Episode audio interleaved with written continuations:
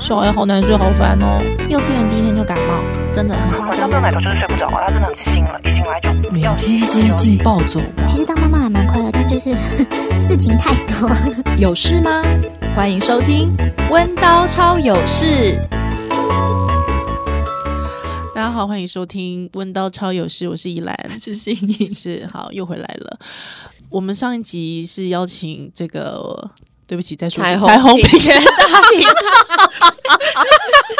彩虹平权大平台，我自己介绍，彩虹平权大平台的执行长吕新杰，大家好，我是新杰，欢迎他，欢迎他，好，吕新杰来分享妹妹的故事，还有她自己的成长。其实主要也是在呃，因为有了妹妹，所以欣洁好像突然在十岁。之后被迫长大，嗯嗯，变成大人，变成大人，手刀快跑。对，因为他刚才就跟我分享说，就是在青少女时期，他的同学都在想着喜欢哪一班的男生的时候，他在想人生的哲学问题，生跟死到底是什么？对啊，会觉得死了人会去哪里？嗯，然后为什么生命要面对这么多的痛苦？嗯，痛苦我们怎么处理 之类的？还蛮跟同学不对频的、欸，完全在完全不同频道。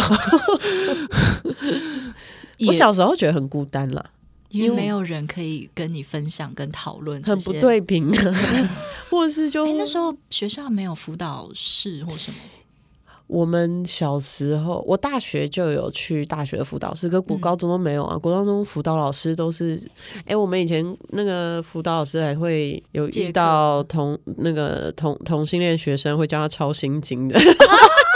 Oh my god！对啊，听说我们下一届我在念北一女的时候，下一届的学妹有被叫去抄心经。哦，嗯，所以就不会觉得当时啦，不好意思哦，当时不觉得辅导师是一个可信任的单位、可去的地方。对不起，我问一下，你什么时候出柜的？跟家里？我十九岁跟家里出柜，那时候大学了吗？大二，嗯，对，应该是大二。其实我那时候是大二的年纪，但是因为我有重考。嗯，所以我是大一，然后那个时候我应该是那时候大一升大二，跟我初恋女朋友分手，嗯哼，很痛苦，很痛苦，然后都不回家，我妈就传讯问我说：“你到底怎么了？”嗯，这样，然后我就跟她说：“我跟我学姐分手了。”这样，然后来妈就没有回传，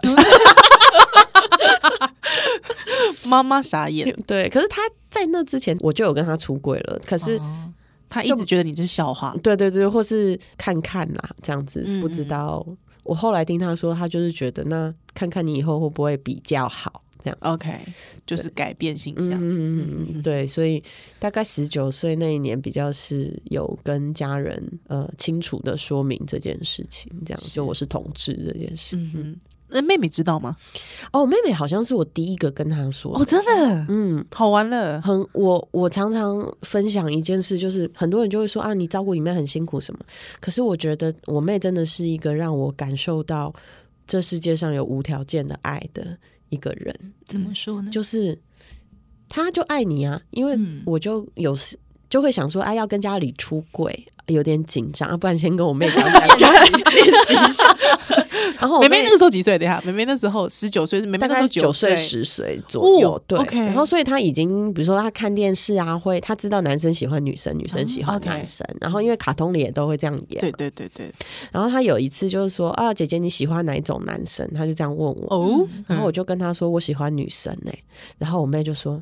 可是女生要喜欢男生呢、啊，uh. 然后我说，可是我喜欢女生啊啊！我跟那个谁谁谁在一起，然后他知道这个人，对我知道这个姐姐，对这个姐姐，然后他就说哈，你好奇怪这样，然后我就问他说，那你会讨厌姐姐吗？嗯、uh，huh. 他就说不会啊，你是我姐姐，我爱你这样，哦、嗯，然后很直白，很直白，就很直接。可是他还是常常会说你很奇怪，而且到后来他都还会一直说姐姐你是 gay 这样，然后我就说 gay 怎么样？他说。Gay 很奇怪，我说那你爱我吗？他说我爱你，这样。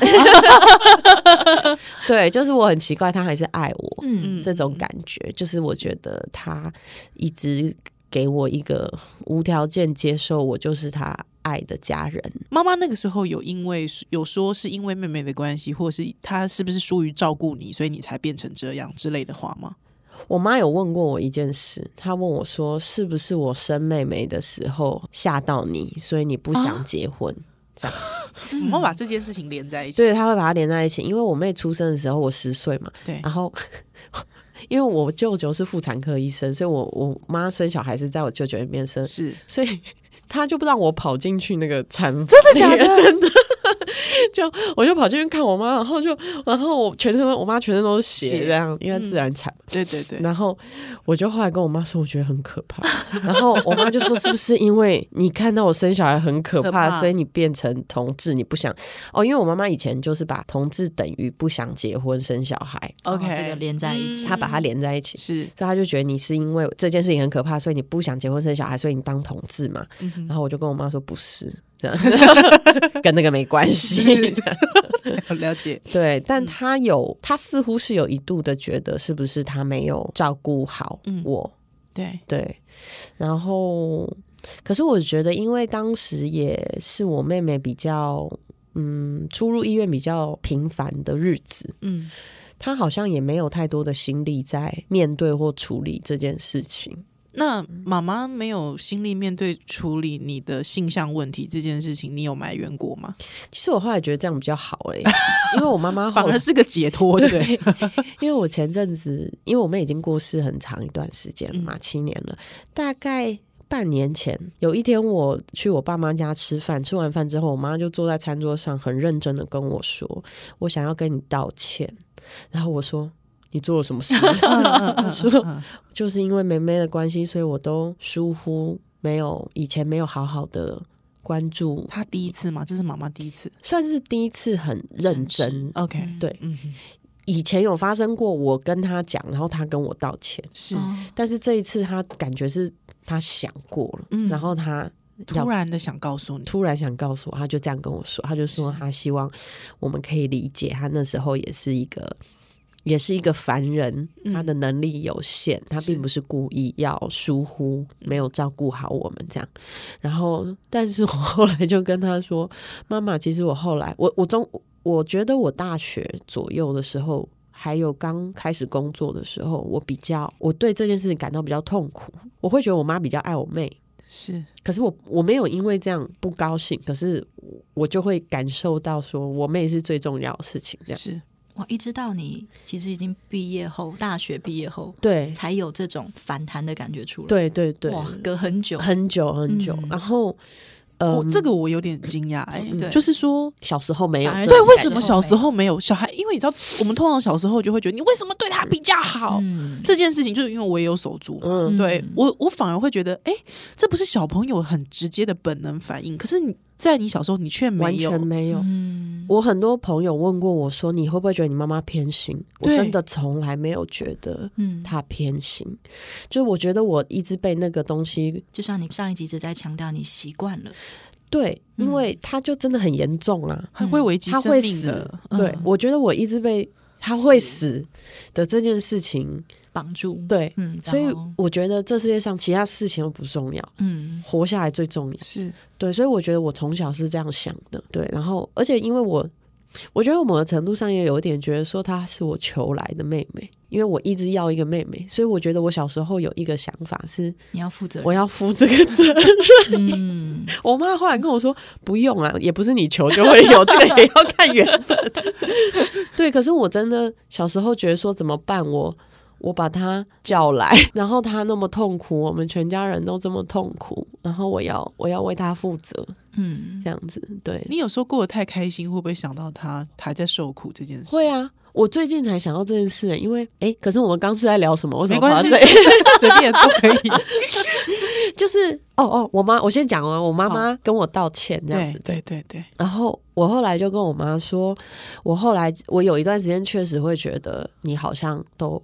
没有心力照顾我们，可是我后来认真的想过了，就是依照我妈妈照顾人的方式啊，青少年的我可能会觉得他压力太大，嗯嗯，因为我妈是无微不至的全面关怀的这一种类型，Okay. 对，然后但是我觉得青少年的我其实是比较放荡不羁 不受束缚的，对，然后所以其实他本不在家里的时候，我会在我们家自己在。家里附近闲晃那样，然后我会有一种嗯小小的自由的那种青少年，觉得我在挣脱一些牢笼的这种感觉，然后没有人管我这样，然后反而因为这样给我一些机会去探索，对对，探索这个世界或是我自己这样，嗯，然后我就跟我妈说，如果不是这样，我可能也不会有一些机会，就是很快的练习长大这样子，因为你是一个保护性非常强的母亲这样子，对，所以我后来也没有觉得。他这样不好，这样对，但是开心这件事情，我觉得影响非常非常多。嗯，我最近才清楚的意识，更加的意识到，说我不敢让自己太开心，这是一个习惯。是因为我我小时候就是每次我在出去玩很开心，我就会想到我妈妈跟我妹妹在在家里受苦，对，或是他们在医院受苦，就是只要他们在医院，我就绝对不可能出去玩嘛。那就算他们在家里。就他们感觉被关在家里，然后我可以一直出门，我觉得这不公平。我觉得不行，对对对。然后，就算我很开心的时候，我都会一直想说：我这样对吗？对我，我我没有觉得我这样对吗？我是觉得我这样不对，就、嗯、是我没有尽到我的责任。嗯，会觉得。嗯我怎么可以自己这么开心，然后他们受苦？对对对，嗯。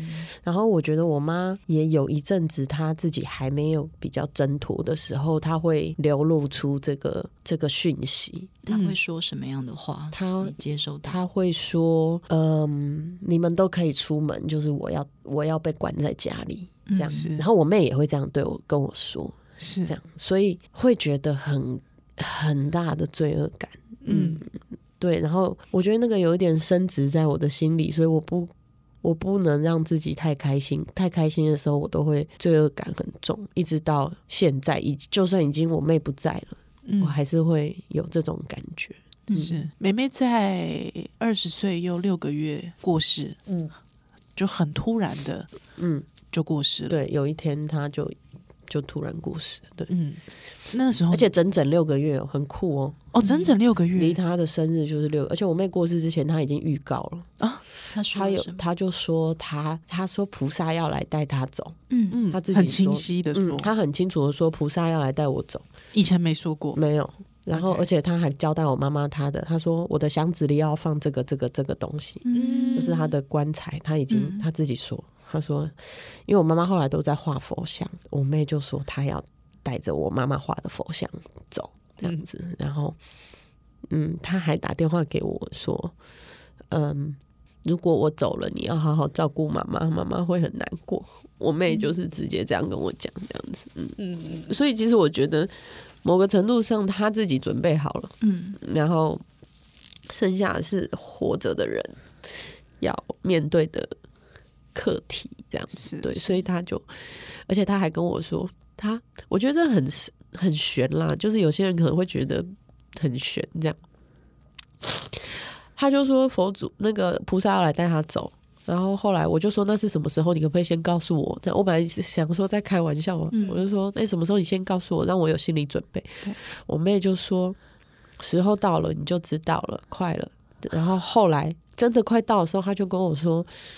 二十岁吧，这样，嗯，所以他就是真的，他二十岁就满六个月那一天，嗯，他就他他那一天就走，这样，嗯嗯。嗯，对，就也是一个平凡的早晨，天气很好，就是蓝天白云，然后，嗯，我早上出去，中午出去吃饭的时候，我去看他一下，然后出门没多久，我妈就打电话来说，我哥哥啊，我哥哥打电话来说，嗯、妹妹好像。没有呼吸了，你赶快回来，嗯、这样对。然后我就赶快赶快回家。嗯嗯，钟静，你接个话。我现在接不出话。记得就是我们私底下聊的时候，你说全家一起去做团体的治疗，对家庭家庭家族的悲伤治疗。哦，做悲伤治疗，对，就是有人过家族成员，通常有人过世的时候，嗯嗯嗯。嗯。那这个是你邀请他们大家去的，但是因为其实对于台湾的背景，要一起去愿意揭露这样子因为你自己过去是有过咨商，就是不断咨商的经验，但是像尤其很多长辈，嗯，其实愿意去接受，很是很困难的。嗯，你那时候是怎么样去跟他们去聊？我当然就是跟我妈说，为了我嘛，要不要去？对父母来说，情绪勒索最有用，就是说我真的很需要，你可不可以跟我们一起去这样子？对，然后嗯、呃，因为我觉得，就我妹过世之后，在处理的那个过程，嗯嗯。你看得出来，爸爸妈妈是很痛苦的，是，但是很多事情他们不能做，因为。传统的习俗是白发人不能送黑发人，所以其实是大部分是我跟我哥哥要做嗯一些仪式，是，但是我父母不能做那些仪式，这样。然后我觉得对他们来说其实很不公平，因为我觉得那些仪式是为了生者，对，他觉得我要帮你做最后一件事，对，可是他一直没有帮他做那些最后一件事的时候，我觉得他们很大的遗憾，对，然后所以。嗯，那我觉得那些仪式是，其实他不能做。我看到他们其实很不舒服，这样，嗯，然后所以我才想说，我们是不是全家人一起做那个去做那个悲伤治疗？是这样，我们可以一起来面对这件事情。嗯，然后一开始他们当然也都说不要啊，不愿意啊，就是那个做那个要干嘛？对啊。然后后来我就是先说服我爸爸，啊，说服我哥哥，然后就大家一起围剿我妈妈这样子，然后后来就就就去了，然后去了之后我觉得蛮好的，就是嗯，嗯，有没有特别哪一个治疗的过程？因为它不是只有一次嘛，嗯，我们去了大概四五次吧。对，哪一个部分让你特别有感？比方说，因为其实，在做这个家族治疗的时候，应该会让你们看到，呃。之间彼此的关系，家庭关系，常常就是会因着不同的阶段，对，有不同的动力的改变。但是这个动力如果改变，如果没有看到很清楚看到的话，你会不自觉的跟着这个角色，对，就是你就陷入进去出不来。嗯，对对，就像从上一集到现在讲到很多妹妹一直变成是一个家里很重要的核心角色，嗯、让每一个人的角色。会围着妹妹这样打转。其实你很早可能透过智商看到了这个点。对，那在这个你在你们家里透过这样家族治疗里面，家人彼此就看到这些的改变。嗯，我我其实，在治疗里面的印象最深刻一件事情是，他中间有一次就叫我们大家画画。嗯，我印象最深刻的是我爸爸画了一个画，他画了五只鸟。嗯，然后有一只飞得比较远了。嗯，我爸就说呢，就是我妹妹。然后，可是我们还剩下四只还飞在一起。然后，呃，就是虽然它飞得比较远，我们会往它那个方向飞。可是我们现在是飞在一起，这样是。然后我就发现，哎呦，我爸爸有在想哎，就是 因为我觉得男性比较不习惯表情感表达，对对，尤其是我们上一辈长辈，懂很多被这角色限制住。对，可是。嗯可是我觉得他想的很清楚，然后我妈就是会一直陷在她的悲伤里嘛，就是她其实前我妹过世的前两三年，其实她一直都陷在她自己的悲伤里面，这样，然后呃。这也是可以理解，因为他跟我妹最亲，对，然后他们有一点绑在一起二十年，所以他没有办法一下抽离出来是很正常的。我觉得那一个状况，那个治疗过程是让我们都看到，就是我觉得也是让我父母看到说这件事情对我跟我哥哥的影响是什么，然后让他们意识到，其实他们还有两个小孩，虽然我们都已经。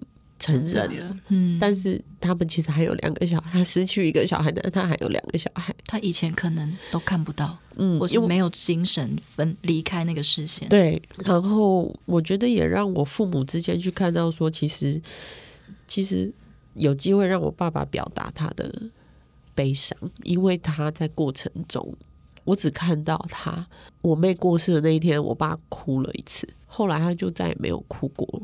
就是他在处理丧事的过程，就是都是一副 handle 的，就是很平常的样子。这样，就是我觉得也是让我妈妈看到我爸爸其实是很悲伤的这样子。然后，呃，就这样看到彼此的状态，我觉得还我自己是觉得帮助蛮大的啦。然后，但是我妈还是会说，他也没有什么用，我还是每天一直哭啊，这样。然后我觉得可能长辈他在预设心理治疗的时候，他就会觉得说像吃药一样，对对对，没有更像开刀，更像开刀，那个不好的剪掉拿掉就没了，就会好了的。我说没有好，就是他不会，就是他又不是神仙，咚一下你就是 哦，大家就变得开开心，不会嘛？嗯，这样他他这样讲，可是我我自己觉得，对于后续家庭的重整是有蛮大的帮助。因为家庭的重心消突然消失了，这个家庭还要继续运作下去啊。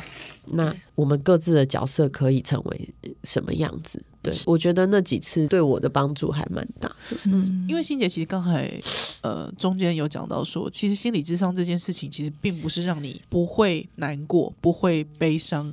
还是很难过，你自己咨商了十几年，你还是很难。我想到很多事都还是很难过。但这这件事情就是，它还会跟着你一辈子，会，只是你可以看得更清晰。对，很多事情一样难过，但是至少不会让那个悲伤一直绑住、牵绊着你。就是你知道你为什么难过。对，对有点练习的是，就是一个专业的人带你去。呃，原本你是演员，然后现在变成是外面的观看这个电影的人，嗯，嗯，然后去让你去爬书整理为什么那个当下会有这样子的状况，嗯，对，所以不会不会不难过，嗯，还是要一直不断的去看那些事情，对，但是你会看得更清楚，嗯，就。像我以前刚开始咨商的时候，我其实就对我的父母是有很多情绪的。嗯，那个时候我会觉得，比如说我，我常会觉得我妈为什么不挣脱？尤其我们念女性主义的，我就说你为什么不挣脱这个传统的角色？你明明就是一个有有能力、有力量的女人，你为什么要让自己一直在这个？我觉得我有很长一段时间没办法原谅我母亲，她让她自己这么弱的感觉。对，但是我后来。透过咨商的过程，才去理解说他的强，只是他的强壮跟我想象的不一样。嗯，他选择把他现在手上的事情做到最好，所以其实他他他还是一个很强壮的角色。对，然后或者是说去看清楚，说以前会有一些痛苦，觉得他为什么要这样对我，但后来慢慢理解，其实。不管是爸爸还是妈妈，他们也是一般人。嗯，他们有他们的困境跟他自己过不去的事情，但是我可能很期期待，嗯，因为小时候觉得他们很高高在上，很厉害，这样，所以我期待他们像神一样，什么事情都会。其实这个期待是。不切实际的期待，调整我自己的期待。就其实他们也就是一般人，他会犯错。但是他犯错的时候，你就跟他说：“我觉得你这里这样子，我不是很开心。”这样，然后那他也愿意。我觉得我的父母也很好，其实他们是愿意听，嗯，听我跟他讲说我的感受的。父母他不会觉得说，你想这个干什么？嗯嗯，对，或者是干嘛讲这个这样，他们不会。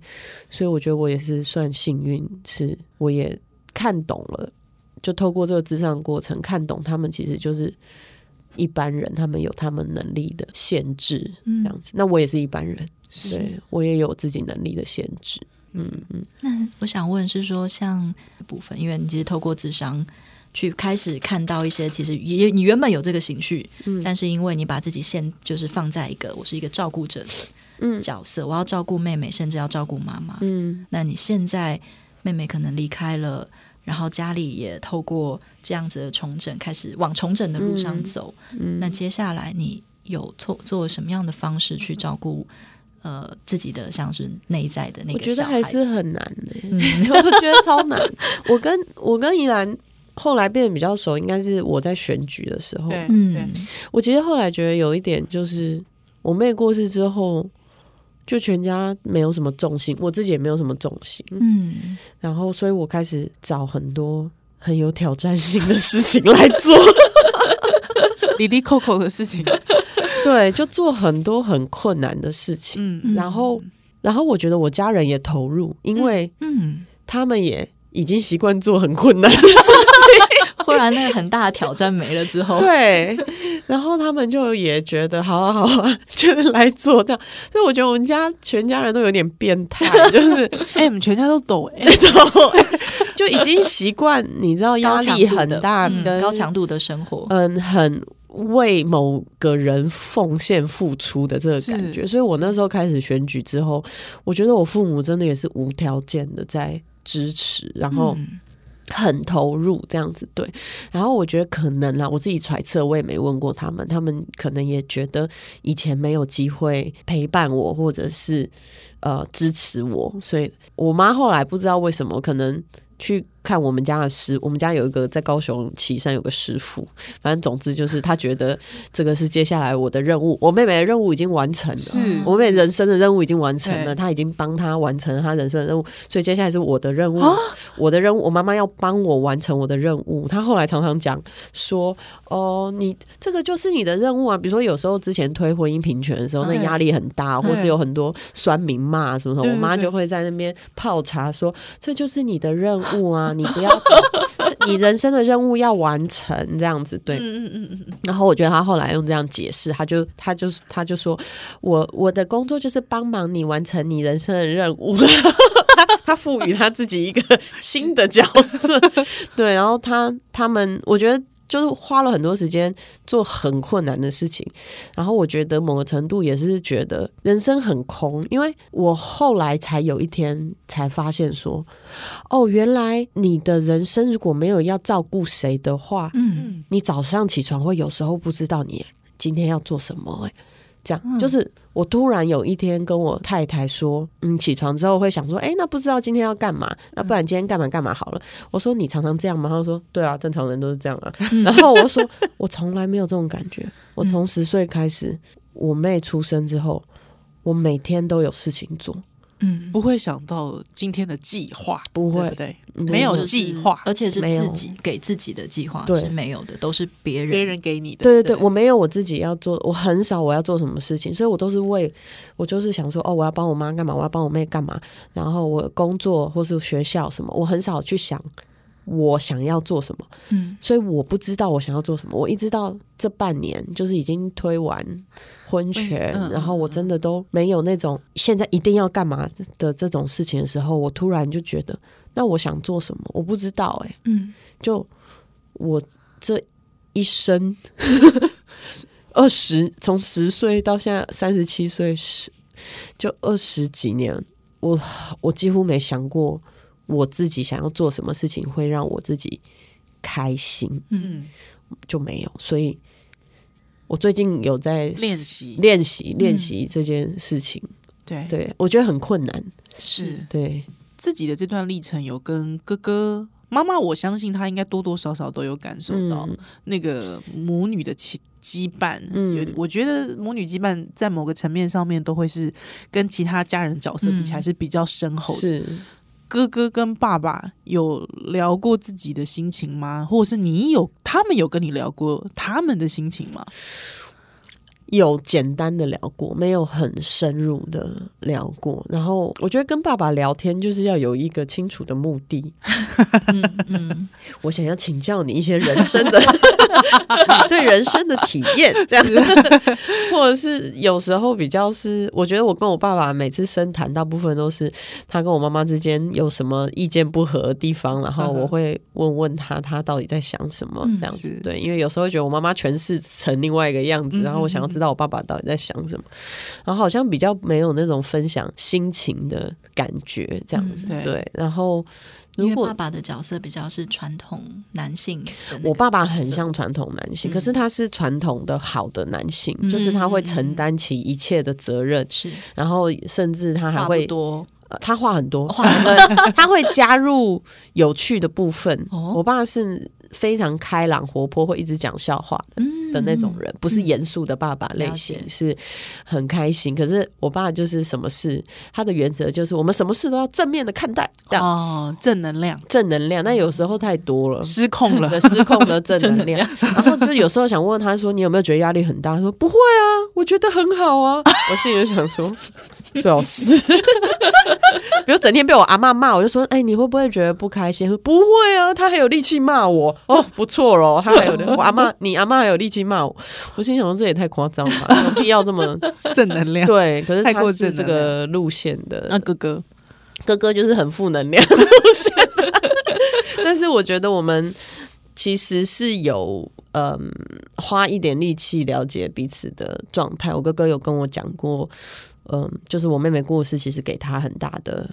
打击这样子对，然后我觉得他还在他的历程当中这样子对，那我觉得我能做的就是比较是分享我自己的。经验了，就是我觉得我比较幸运，因为我可能因为念社工，嗯、所以我自我觉察的这条路开启的比较早。因为念书的时候，老师就会很重要的叫你回家想一想你的家庭的你的家庭那个结构到底是什么？嗯、什么对对对，家庭的动力是什么？对对对对对，好烦后你就要回家画你家自己的图，然后想一想，就想我家的那个动力到底是什么？然后会要你反思你的人。人生就是，我觉得我从大学开始有机会，嗯嗯，然后也不排斥去咨商，因为咨商，嗯，嗯，很多人会觉得智商可能是不用你，我又没生病，对，或是好像很无能的人才会去智商，你自己都不知道怎么处理嘛，这样子，对。但是，呃，因为学这助人工作，就会觉得哦，那只是一个。呃，处理心理压力的一个方法，方法。嗯，就根据运动、去唱歌什么 大吃大喝是一样，智商就是一个正统的 方式，对，比较有科学根据的方式，对对对对对，是。对，所以我也觉得那个给我很大的帮助，这样子，嗯，让我现在，要不然我觉得我妹过世。这件事情我可能会花比较多力气才处理，或是才调整的。嗯、可是其实也七年了呢，嗯、七年，像比方说你刚才发现自己没办法真的很尽情的快乐，嗯，或者是每天有点不知道怎么计划自己，嗯，这件事情也是到最近才才渐渐发现。对，对因为最近真的没有什么不去做会死的事，就是。嗯，所以我就觉得，我就一直好像找在找事情给自己忙，然后忙的事情也很重要，所以它加强了一种正当性，嗯，就是对你做这些事情很重要，对，所以。嗯，你投入所有你的身心灵进入都是必要的。可是现在这个阶段，尤其是因为疫情，疫情的关系，很多东西都减缓了。对，然后因为我有很多的工作是跟国外的连接，所以现在也都就是只能用视讯嘛，所以你就不用一直移动。对，我我去年呃，我前三年我。我真的就每个月都出国，嗯，我每个月都出国，所以我永远都在移动的状态。其实我一直在适应不同的环境，所以其实确实是没有空间去想一想自己，呃，嗯、自己怎么了，又或者自己的心情到底怎么样，因为永远都有事情要处理，这样。所以我觉得也因为疫情的关系，我前一阵子就变得很忧郁，因为我觉得是那种累积的。很多的疲惫，或者突然的、心理的，嗯、对，突然因为你停下来了，就开始意识到有这些感觉，对，就突然浮现了，然后又又开始说，那我到底发生什么事了？然后就开始思考，然后才慢慢发现说，哎，我真的不知道什么叫做要为我自己活的这种。感觉，然后我觉得这个可能跟别人认识我的形象很不一样，嗯，差超多。有你听听起来好像你自己你也很压抑吗？对我很压抑，我很压抑。吕欣姐是这样的人，因为我知道蛮多助人工作者真的会。呃，像因为我自己也是，就会觉得从小就是要去去当侠女，或者是要去帮很多人做事情，但是其实会忘记帮别人付出的时候，其实有时候可能我想获得，其实反而是那个成就感。嗯，对。但是突然要我，或是开始要我照顾自己的时候，我不知道。就想想看你想要什么，不知道，但很难。对啊，对我从小就是想，我从小计划形成的优先顺序就是。必要的事情，比如说工作或学业，对，再来就是我妹妹想要对。怎么样，我妈妈想要怎么样，嗯，我很少去想我自己想要怎么样，对。对，然后所以现在突然要想，就啊，还真的不知道，哎，我妈现在也没有要我干嘛，然后然后就是呃，然后因为我太太现在也在，她在自己创业，然后呢，她她也。呃，就是在忙他的事，然后所以我也没有要为他干嘛，嗯就然后工作又有一点稍微脚步比较放慢，然后我就每天在想说，那我现在到底要干嘛？那个不知道要干嘛，被需要的感觉忽然没有了。对啊，嗯嗯然后我的智商师又说，这是一个很好的机会，你可以想想你现在要干嘛，你你自己想要什么？我真的想不到哎、欸，我想了一个多月，然后我就是前几个月就突然想了一个多月，我想不出来我自己做什么事会快乐。嗯嗯。嗯，就是因为可能有一个一个过去很长的经验是我不能快乐的嗯，这个符咒对，贴在身上，所以你已经离那个我提我提供你一个，嗯，去健身。我以为你说还照顾你小孩，我也可以照顾小孩，有需要哎哎，不错，哎，你等下没合起来了。哎，你这个 good idea，真的结果开启那个托育的对事对业。对对对，可以。妈妈以前是安亲班对对，我很会照顾小孩，就我有去健身啊，可是我我就觉得健身，我到现在还没有办法找到健身的快乐。哦，真的，我都还是把它当做是一个 routine 的该做的事，情啊，就是为了健康该做的事情，但是我还没有找到健身的快乐，这样那个对，对生命的价值，嗯，还没有，嗯，哦对，然后然后我觉得很多人都会觉得我是一个很清楚知道自己要做什么的人，外在看起来，对，对，所以我当我跟别人聊我这样的苦恼的时候，我觉得好像都会吓到我的朋友。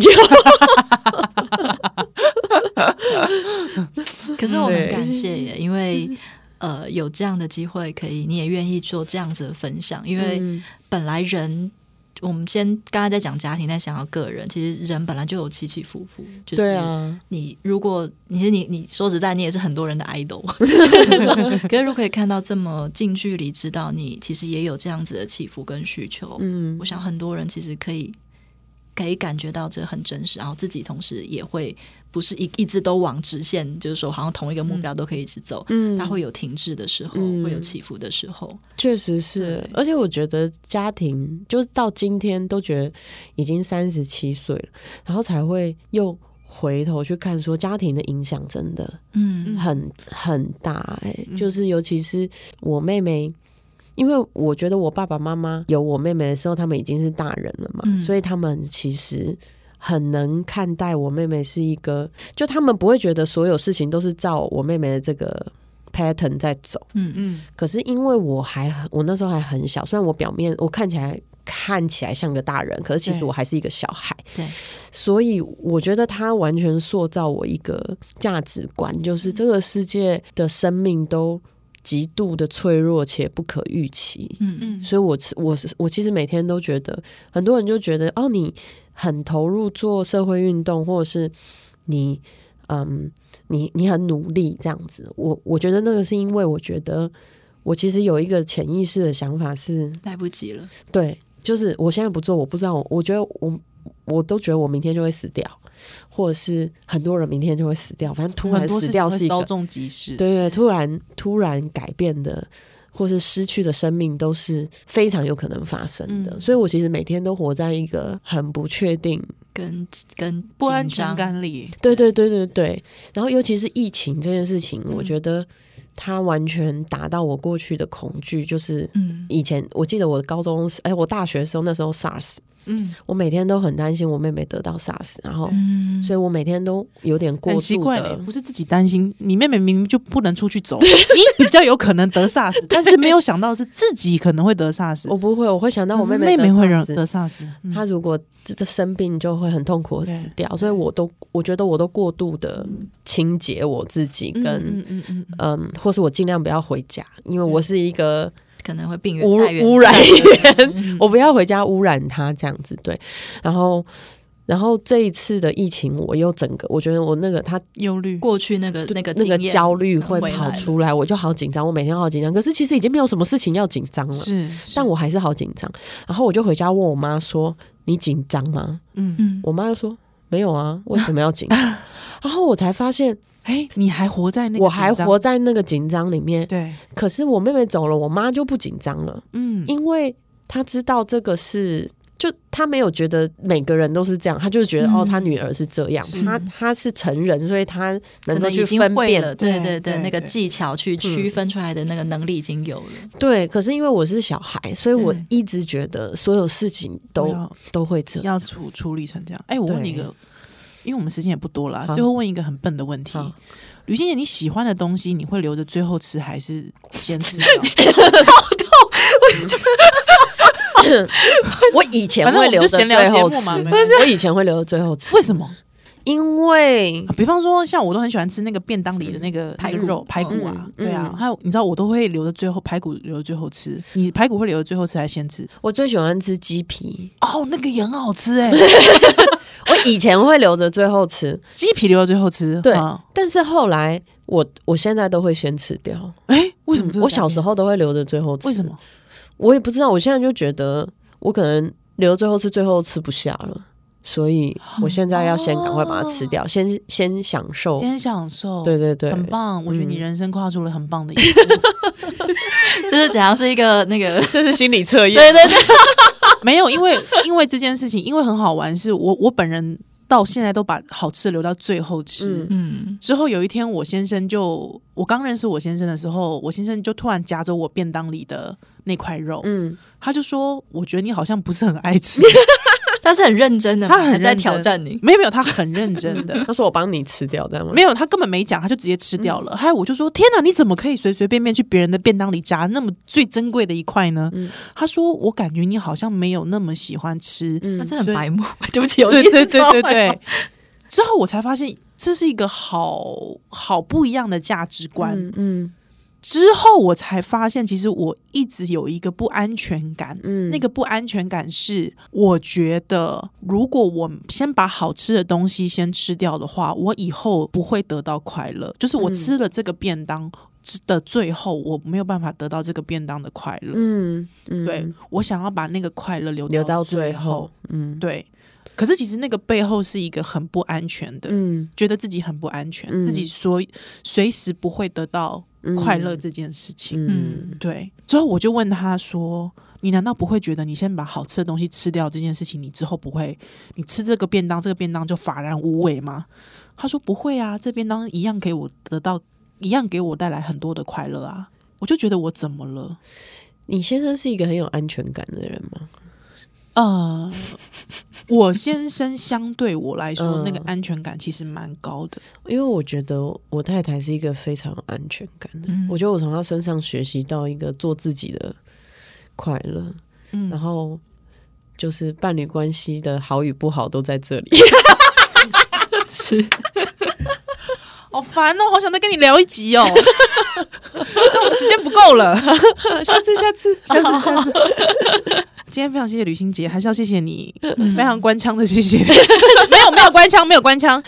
我必须讲，因为吕欣杰其实千锤百炼了十几年之后，他在很多很多的活动上面可以谈到这种程度，我觉得不是每一个人都都有办法的。可是这个中间他有很多他自己内心的冲突，还有很多内心的挣扎、痛苦。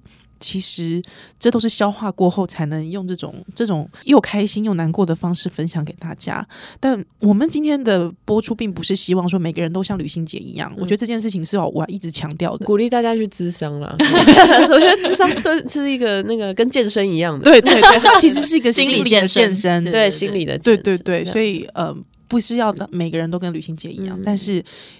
我们期待每一个人都可以看到，先看到自己之后，能够往那个越来越能够呃认识自己，还之后让快乐自己的方式进、嗯、的的方向进行。嗯，对，嗯，今天非常感谢你的收听，我们下次再见，拜拜，拜拜。